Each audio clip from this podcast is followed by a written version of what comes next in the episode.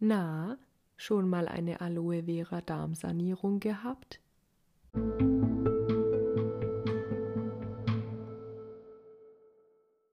Ich wurde letztens von einer Dame angeschrieben auf Instagram. Hey Alina, toller Account. Ich konnte feststellen, dass du leider an vielen Erkrankungen leidest. Bis dahin, okay, gut, die Person hat mein Profil entdeckt und hat schon mal gedacht, ah, die schnapp ich mir. Sie hat geschrieben, hast du schon was von Darmstoffwechselkur mit der Kraft der Natur gehört? Ähm, an dieser Stelle erstmal, ja, ich habe bereits davon gehört. Ich habe sechs Jahre in einer Ernährungsklinik gearbeitet und Darmstoffwechselkuren oder Darmkuren finde ich super. Kann ich auch jedem empfehlen. Nur leider hat diese Person ähm, mich gefragt, ob ich gerne eine Darmstoffwechselkur mit der Kraft der Natur Aloe Vera haben möchte. Und ähm, ich sag's euch, wie es ist. Aloe Vera kommt bei mir nicht in den Hintern, nur auf die Haut. Ich habe in letzter Zeit wieder ganz viele ähm, interessante Nachrichten bekommen. Eine davon lese ich euch auch nochmal vor, weil ich das so witzig finde und weil ihr das genauso witzig findet, lese ich euch das vor was chronisch Kranke so für Nachrichten bekommen am Tag. Also ich bin ja nicht die Einzige und das ist das Traurige, das ist so traurig. Ich frage mich, wieso, beziehungsweise wo kamen diese Wannabe-ErnährungsberaterInnen aus, aus ihren Ecken gekrochen? Ich weiß es nicht. Ähm, die Aloe Vera-Verschwörung. naja, auf jeden Fall die witzigere Nachricht äh, meiner Meinung, die ich bekommen habe, war diese. Hey, hoffe dir geht's gut erstmal vorweg, ich bin wahrscheinlich nicht der Erste, der dir schreibt. Und ich dachte erstmal so, oh, okay, das ist halt jetzt einfach wieder so ein, ja, so eine Dating-Anfrage, so über Instagram, man kennt's, ne? nee, eigentlich nicht, aber ich dachte mir nichts dabei. Ich dachte mir so, gut, ähm, der Kerl, der steht vielleicht auf mich, ich weiß es nicht. Ähm, hab dann weitergelesen und ziemlich schnell gemerkt, da geht's wieder nur ums Geld. Ist sehr traurig. Und zwar meinte er, ich will nicht zu viel von deiner Zeit beanspruchen. Hierbei muss ich sagen, doch, hast du schon, indem ich deine Nachricht geöffnet habe. also komme ich direkt zum Punkt. Ich mache es ein bisschen dramatischer, damit es einfach, ja, ich wollte schon immer Schauspielerin werden. Das ist jetzt so ein kleines, ja, einfach so ein kleines Theaterstück von mir für euch. Ich habe meinem Leben ein Level abgegeben mit einem gewissen Skillset, das ich erlernt habe und bin aktuell auf der Suche nach ambitionierten Menschen, die mehr aus ihrem Leben machen wollen. In Klammer. Kleine Information vorab, es handelt sich nicht um einen Produktverkauf. Klammer zu. Wenn dich das Ganze interessiert und du offen für was Neues bist, dann lass uns gern mal connecten. Ähm, ich finde das immer ganz cool, äh, wenn Menschen, ich meine, ich rede ja jetzt hier auch halb Denglisch, äh, Slang und nutze viele englische Wörter, aber ich finde es immer so witzig, wenn Menschen in ihrem deutschen Satz, in ihrer Anfrage, englische Begriffe einbauen, damit es halt noch ein bisschen professioneller wirkt. Also das Beste ist ja wie heutzutage, man sagt ja auch nicht mehr, ich bin Mediengestalter oder so, nee, ich bin Designer. Bist du ein Senior, Junior, Level Up ähm, Designer oder bist du ein ganz normaler Mediengestalter oder ganz normale Mediengestalterin? Aber es hört sich erstmal sehr witzig an. Ich würde jetzt mal sagen, andere Menschen würden vielleicht sagen, ja, was ist das denn für ein Skillset? Was ist das für ein Level Up? Ich äh, hau diese Nachricht halt direkt in die Tonne, blockiere die Person direkt wieder, damit die Person nicht wieder fünf Minuten später schreibt, hallo du, ich habe gesehen, ähm, vielleicht ist meine Nachricht untergegangen. Nein, Bro, deine Nachricht ist definitiv nicht untergegangen. Ähm, ich finde es auch immer wieder erstaunlich, wie man wirklich so denken könnte, dass Menschen gerade auf Instagram Nachrichten, man kann ja Nachrichten überlesen, aber dass eine Nachricht nicht angekommen ist. Ich glaube, das merkst du selber, oder? Naja, aber ich, ich fand das schon witzig. Vor allem dieses in Klammer kleine Informationen, es handelt sich nicht um einen Produktverkauf. Ja, hm, leider wird es wahrscheinlich trotzdem ein Schneeballsystem sein oder, oder irgendwas ähnliches, weil, ähm, wow, diese Person verkauft in dem Fall kein Produkt, sondern es handelt sich ja um ein Level-Up. Und das Level-Up, das beginnt bei dir, in deinem Kopf, das Mindset. Es wird also wieder dieses wunderschöne Mindset verkauft. Ähm, ich habe mir schon sehr lange Gedanken gemacht in letzter Zeit. Vielleicht sollte ich auch einfach mal einen Kurs starten. Wie versuche ich mit Menschen klarzukommen? Ihr bekommt dann den unschlagbaren Sonderpreis von 200 Euro pro Stunde. Vielleicht sogar, wie versuche ich mit ungefragten Ratschlägen umzugehen? Aber ich glaube, diesen Kurs, ich glaube, den würde niemand besuchen, beziehungsweise den dürfte ich wahrscheinlich nicht machen, weil ich würde da einfach nur beleidigend werden und ich, ich weiß es nicht. Weil Leute, ich sag's euch, hört auf, chronisch kranke Menschen anzuschreiben, die sowieso kein Geld haben. Ihr seid an der falschen Adresse. Sucht euch lieber irgendwelche reichen Menschen, gesunde Menschen. Ich sag's euch, es ist immer wieder witzig, wie Menschen auf Erkrankungen und auch Symptome reagieren. Und da kommen wir zum nächsten Thema. Ich war ja erst vor kurzem bei einem Kardiologen, weil mein Puls gerne mal ein bisschen nach oben geht. Und das nicht nur wegen diesen Nachrichtenanfragen. Was mein Herz aber noch höher schlagen lässt, ähm, sind nicht nur irgendwelche Wannabe-Ernährungsexpertinnen auf Instagram. Nein, es ist auch einfach äh, Zähne putzen, Staubsaugen, und Treppe hochlaufen und äh, atmen, einfach existieren. Atmen und existieren, das ist für meinen Körper irgendwie zu viel. Deswegen hatte ich letztens einen Puls von 160. Ich hatte bei dem Kardiologen ein Langzeit-EKG, das heißt, mein hoher Puls wurde endlich aufgezeichnet. Ähm, damit man mir es glaubt, weil ich habe ja zu Hause einen Pulsoximeter und da hieß es dann immer so, ja, erst kam die Ausrede, sie tragen ja Nagellack. Den habe ich einmal in drei Monaten getragen. Ähm, und mein Puls war auch ohne Nagellack so hoch und meine und meine Sauerstoffsättigung war genauso ähm, niedrig, nicht hoch leider, sehr sehr niedrig. Und äh, da dachte ich dann auch kurz, ja gut, vielleicht ist mein Gerät kaputt, kann ja passieren, ne? No no judge an dieser Stelle. Es kann immer passieren, dass irgendwelche medizinischen Geräte auch mal nicht funktionieren. Hab mir gedacht, gut, machst du den Langzeit-EKG, damit du endlich Beweise hast, weil wir sind ja immer, wir chronisch Kranken, wir sind äh, VerbrecherInnen ich frage mich, also ich, ich warte auf den Tag, wo wirklich mal die Polizei vor meiner Tür steht und sagt, hier, wir nehmen sie fest, weil die Ärzte, die glauben ihnen nicht. Die Ärztinnen, die sagen, sie tun nur so, als wären sie krank. Deswegen kommen sie jetzt vor Gericht oder.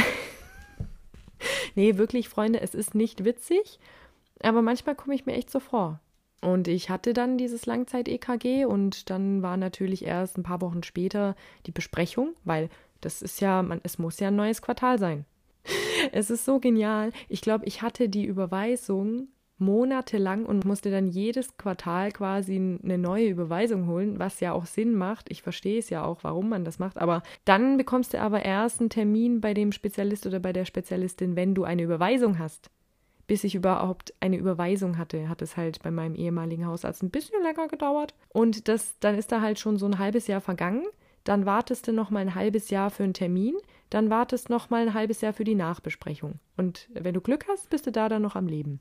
Ich hatte dann also die Besprechung und äh, was mir da widerfahren ist, das ist wieder so das typische Medical Gaslighting pur. Ich äh, weiß auch gar nicht, ob ich das alles erzählen kann.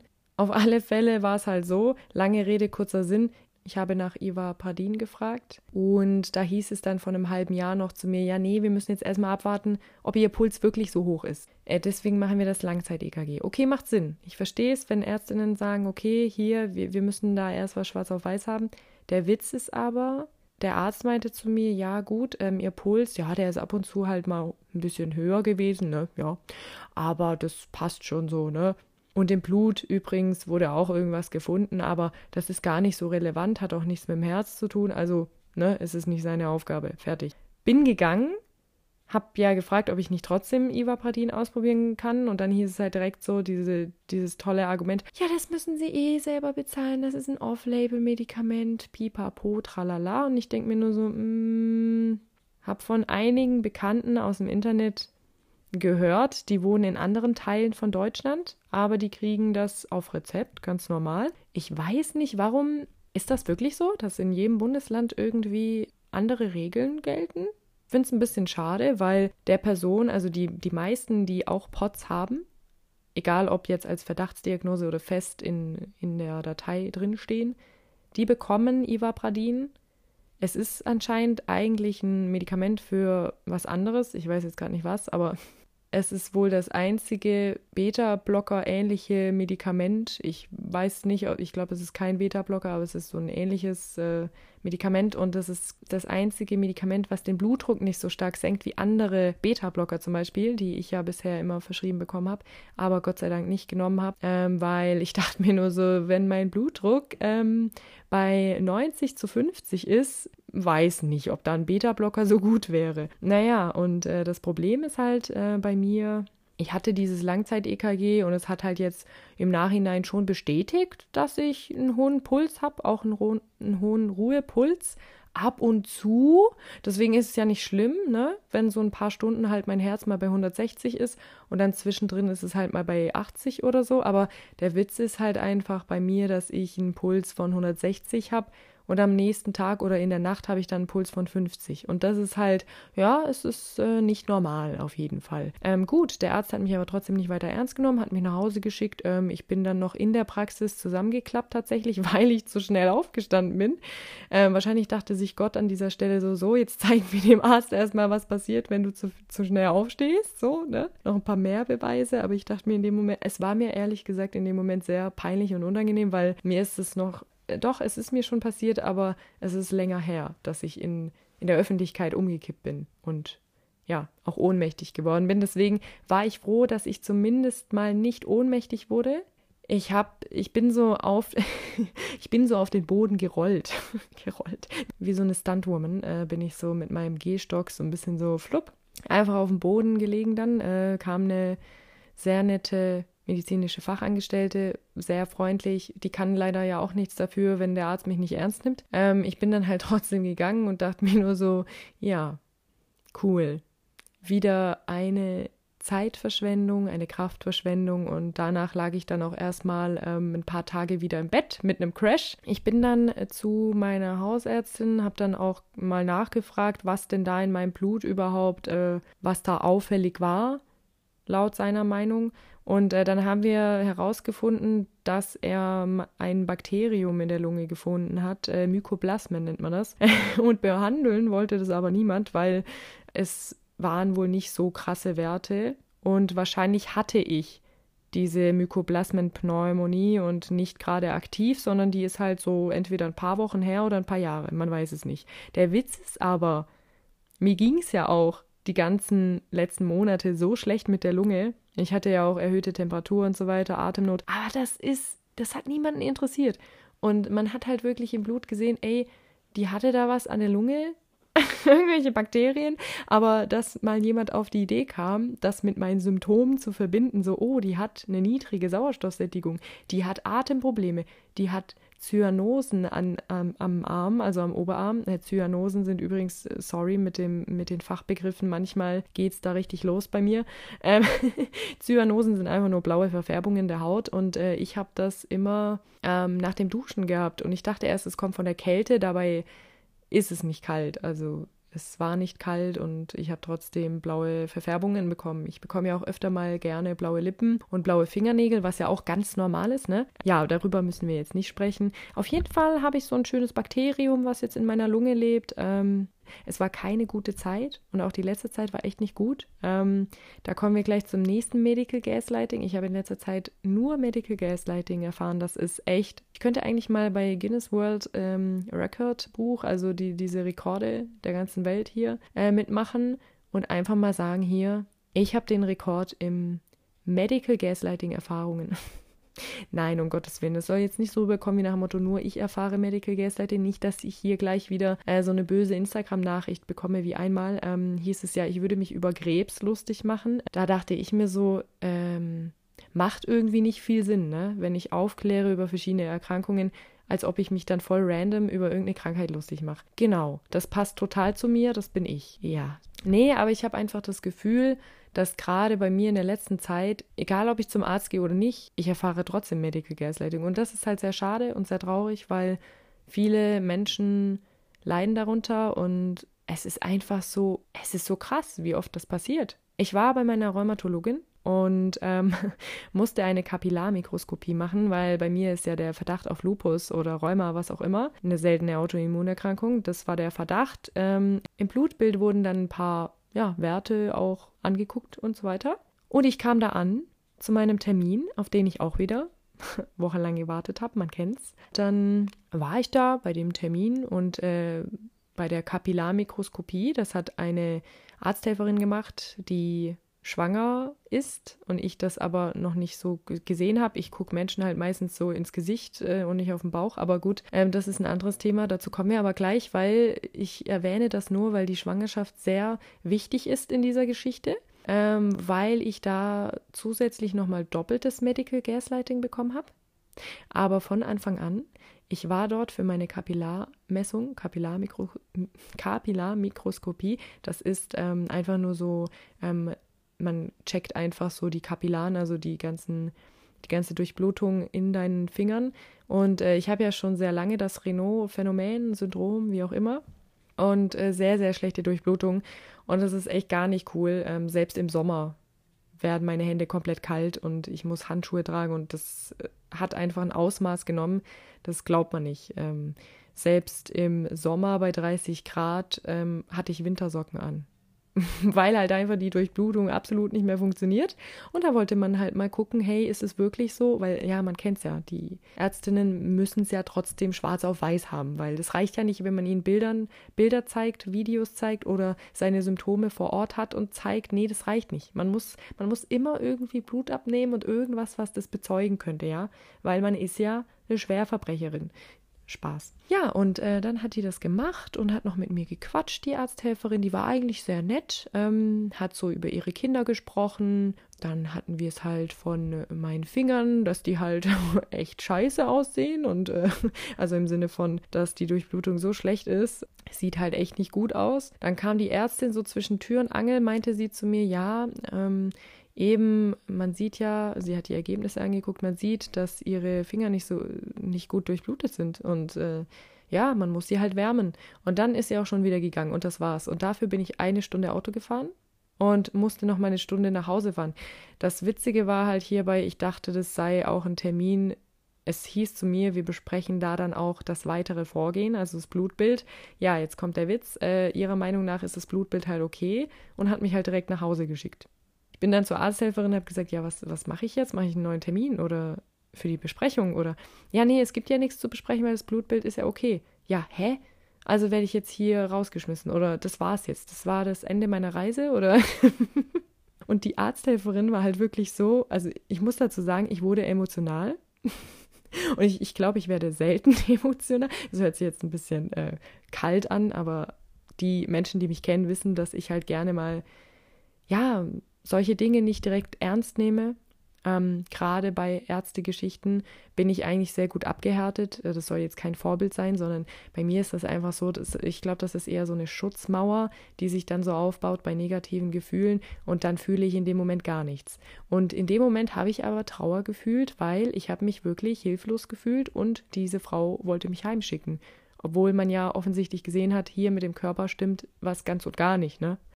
Dann sagt doch die Arzthelferin, die gesehen hat, dass halt auch schon ein paar Tränchen rausgekullert sind bei mir, meinte sie so, guckt mich äh, von oben bis unten an und sagt so, ja, ich muss jetzt gehen, weil das ist zu viel für mein Baby. In dem Moment habe ich erstmal realisiert, dass sie schwanger ist. weil ich, wie gesagt, mir ist das nicht aufgefallen. Ich, ich gucke den Menschen halt nicht auf den Bauch. Also, sorry. Und dann habe ich wirklich aus Reflex in dem Moment gesagt, es tut mir leid dass ich sie hier so belaste. Also, weil in dem Moment habe ich sie wohl belastet mit meinen Emotionen. Sorry. Also ich, ich, ich konnte halt in dem Moment meine Emotionen nicht zurückhalten und ich möchte mich da, also im Nachhinein finde ich es auch irgendwie nicht gut, dass ich mich dafür entschuldigen musste. Also nichts gegen Menschen, schwangere Menschen, äh, um Gottes Willen, nicht falsch verstehen. Aber in dem Moment dachte ich mir so, was kann ich denn jetzt dafür, wenn es in der Arztpraxis emotional wird. Also das ist ja eigentlich selbstverständlich. Also im Sinne von, dass wenn ich jetzt mich irgendwo bewerben würde in der Arztpraxis, da wüsste ich, da, da gibt es ja nicht nur Stress, nicht nur körperlichen, sondern auch psychischen. Und wenn ich das als Person nicht verstehe oder nicht ertragen kann, dann meldet man sich doch krank oder macht diesen Job nicht. Ich war auf jeden Fall sehr schockiert und fasziniert zugleich. Ich stand dann auch erstmal in diesem Zimmer Und sie war weg und ich stand da einfach und dachte so, was mache ich jetzt? Ich dachte mir irgendwie auch in dem Moment so, irgendwie auch clever. Clever, die eigene Schwangerschaft dann als Ausrede zu benutzen, um jemanden zu gaslighten und nicht zu unterstützen. Danke dafür. Also ich verstehe schon die Gefühle der Menschen, wenn die sagen, hier, das ist mir, also wenn ich jetzt zum Beispiel einer Freundin erzählen würde, boah, mir geht's so schlecht mit meiner Erkrankung, äh, pipapo, und die Person würde sagen, oder meine Freundin würde sagen, hey, Alina, ich komme damit nicht zurecht, das ist mir irgendwie zu viel, ähm, ich kann damit irgendwie nicht umgehen. Das ist vollkommen legitim, aber ich finde in der Arztpraxis, wo du ja da bist, damit dir geholfen wird, man dann sowas als Ausrede bekommt, ist halt schon ein bisschen dreist, finde ich. Ich will es ja jetzt auch ungern vergleichen, aber das wäre ja auch wie wenn ich mit meinen psychischen Belastungen und Problemen zu einem Psychotherapeuten oder Therapeutin gehen würde und sagen würde, hier können Sie mir helfen und die Person dann sagen würde, nee, das ist mir jetzt, das ist mir zu emotional und zu viel. Das kann ich nicht aushalten. Naja, ich wurde heimgeschickt und äh, habe dann nochmal mein Blutbild angeguckt. Ähm, das war tatsächlich in Ordnung. Man kennt es, das kleine Blutbild ist immer in Ordnung. Bis halt auf meine niedrigen Thrombozyten, Leukozyten, Erythrozyten und die andere Scheiße.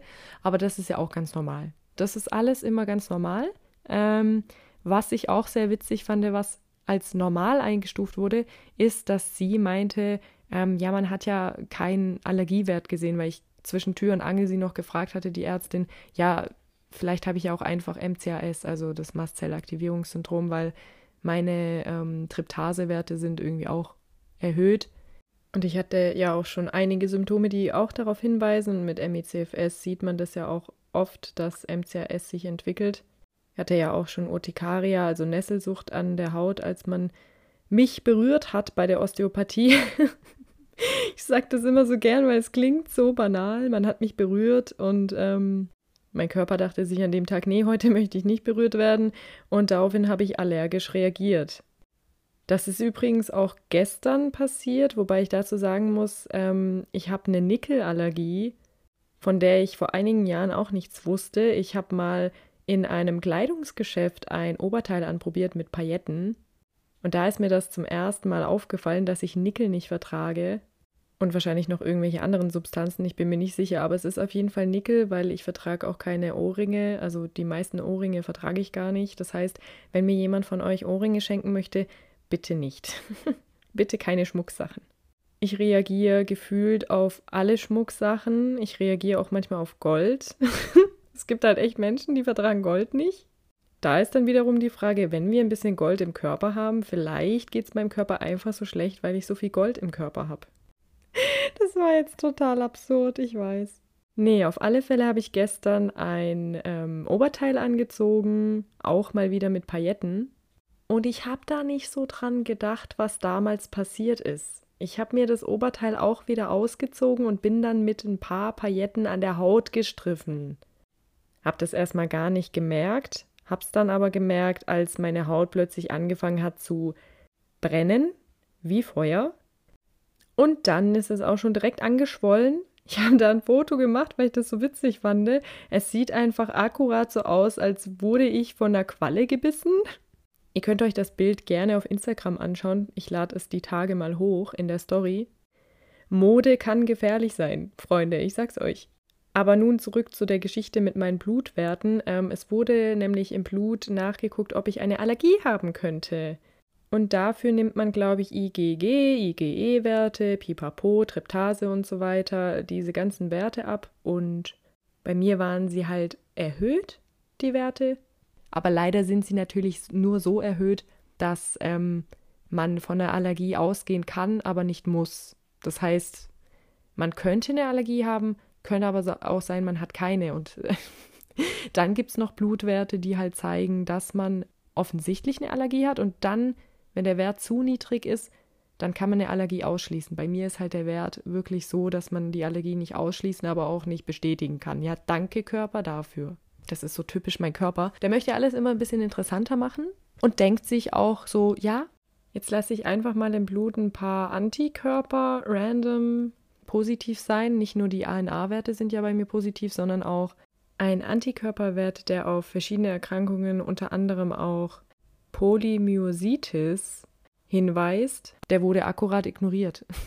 Ich habe schon mal gehört, dass viele Antikörper Werte bei MECFS-PatientInnen und auch bei anderen Erkrankungen oder Autoimmunerkrankungen ähm, positiv sind oder erhöht sind. Aber ich finde, wenn ein ganz spezieller Antikörperwert positiv ist und dann auch noch ANA-Werte positiv sind und beziehungsweise erhöht sind, dann ähm, frage ich mich schon irgendwie, das muss ja einen Grund haben.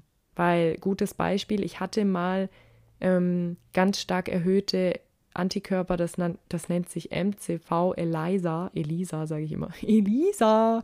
Und da sagt man eigentlich, dass dieser Wert auf rheumatoide Arthritis hindeutet und eigentlich ein ziemlicher Marker ist für rheumatoide Arthritis. Würde ja auch zu mir passen. Ähm, aber anscheinend hieß es zu mir, nee, das hat ein anderer Arzt mal zu mir gemeint, MCV ELISA, der Wert kann wohl auch erhöht sein, wenn du einen B12-Mangel hast. Und den habe ich ja auch gefühlt jedes Jahr. Alle zwei Jahre auf jeden Fall habe ich einen B12-Mangel, was ja biologisch anscheinend auch nicht möglich ist. Da wären wir wieder beim Thema Guinness World Record Buch. Ja, und da dachte ich mir, gut, okay, die Antikörper sind wohl so stark erhöht, weil ich wohl damals einen B12-Mangel hatte. Aber bei den Werten jetzt frage ich mich halt wirklich, ist das normal? Vielleicht hören hier zufällig ja auch Ärztinnen zu oder Menschen im Medizinbereich, die mir das bitte mal erklären können, weil meine Ärztinnen machen das ja nicht. Deshalb hier ein kleines Ratespiel für alle, die Lust haben, ähm, mir zu helfen, meine Diagnose zu finden. Ich habe auf jeden Fall sehr starke Muskelschmerzen, auch meistens so schubartig, deswegen glaube ich nicht, dass das vom MECFS kommt und die sich vor allem bei Belastung bemerkbar machen, zum Beispiel beim Treppensteigen, Haare kämmen, also eigentlich ganz typisch wie bei MECFS. Aber ganz großes Aber, die Schmerzen sind hauptsächlich an Armen, also gerade an meiner Schulter und an den Oberschenkeln, also an den Beinen. Meine Muskulatur hat ja auch extrem abgenommen. Ähm, ich weiß nicht, ob ich deswegen über 12 Kilo verloren habe innerhalb weniger Monate. Muskelschwäche habe ich ja auch. Ich habe manchmal auch Schluckstörungen, gerade in den letzten Monaten sehr krass geworden. Ich verschluck mich andauernd, weil ich das Gefühl habe, da funktioniert irgendwie alles nicht mehr so, wie es funktionieren sollte.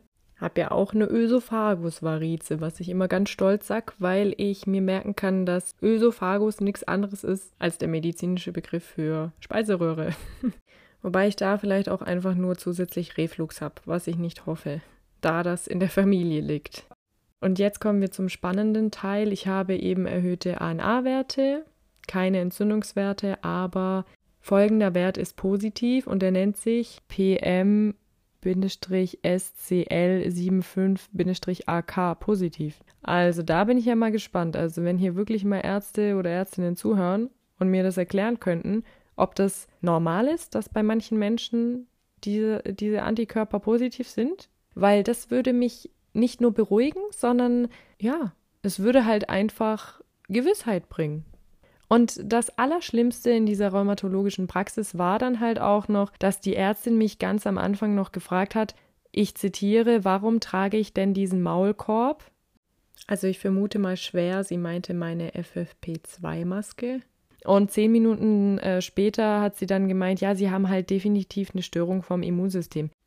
Ja, ich glaube mal, meine Liebe, da hat sich deine Frage, warum ich einen Maulkorb trage, erübrigt. Ich finde das immer ganz witzig, wie die Leute schockiert sind, wenn man Maske trägt und das ist was ganz Schlimmes. Wenn du aber irgendwie hustest, was weiß ich, so Krankheitsanzeichen hast, dann sollst du bitte eine Maske tragen, ne? Um andere zu schützen, aber dich selbst darfst du bitte nicht schützen, okay? Manchmal sage ich da dann auch wirklich provokant, ich mache das nicht wegen dir oder wegen anderen, ich mache das eigentlich einzig und alleine nur für mich. Ähm, ich finde es immer witzig, wie Leute das so schlimm finden. Lasst uns doch einfach unsere Maske tragen. Du musst sie ja nicht tragen. Du kannst ruhig meine Mykoplasmen haben, die ich in der Lunge habe. ich sag's euch, Leute, ähm, die nächste Person, die mich fragt, warum ich eine Maske trage, ich habe das schon mal gebracht, den Spruch, der hilft auch. Ähm, ich habe Mundgeruch.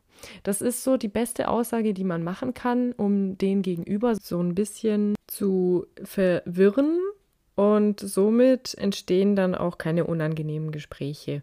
Und auch ein bisschen um zu nerven, weil die Person gegenüber bestimmt dann denkt, ach Mensch, ich wollte mich jetzt stundenlang mit ihr über Virologie unterhalten, auch wenn ich keinerlei Ahnung habe von Viren oder Bakterien. Und eigentlich äh, existieren ja Viren, Bakterien und Krankheiten nicht, das bilden wir uns alle nur ein. Nee, nee, noch besser, das ist die Regierung, die uns bezahlt, dass wir so tun, als wären wir krank. Das hat ja tatsächlich schon mal jemand in der Community behauptet unter einem Video, das weiß ich noch ganz genau. Da hat irgendjemand über MECFS aufgeklärt und ähm, auch Long-Covid und so weiter. Und da gab es doch dann wirklich Menschen, die drunter kommentiert haben, dass Karl Lauterbach uns Betroffene dafür engagiert hat, dass wir so tun, als wären wir so schlimm krank. Da denke ich mir, wo ist unsere Gage von unserem Auftritt? Hallo? Nee, mal ohne Witz, lasst die Leute doch ihre Maske tragen, es verletzt euch nicht, es ist keine Aufforderung, dass ihr sie auch tragen müsst, aber akzeptiert es doch einfach dass es Menschen gibt, die nicht so ein optimales Immunsystem haben, bei denen auch eine Grippe nicht nur eine Grippe ist, sondern viel mehr. Und es gibt immer immungeschwächte Menschen, genauso auch ähm, Krebspatientinnen oder ältere Menschen. Und da können halt auch mal jüngere Menschen dazu zählen, die trotz ihrer Sellerie-Darmkur immer noch krank sind. In diesem Sinne, ich wünsche euch was.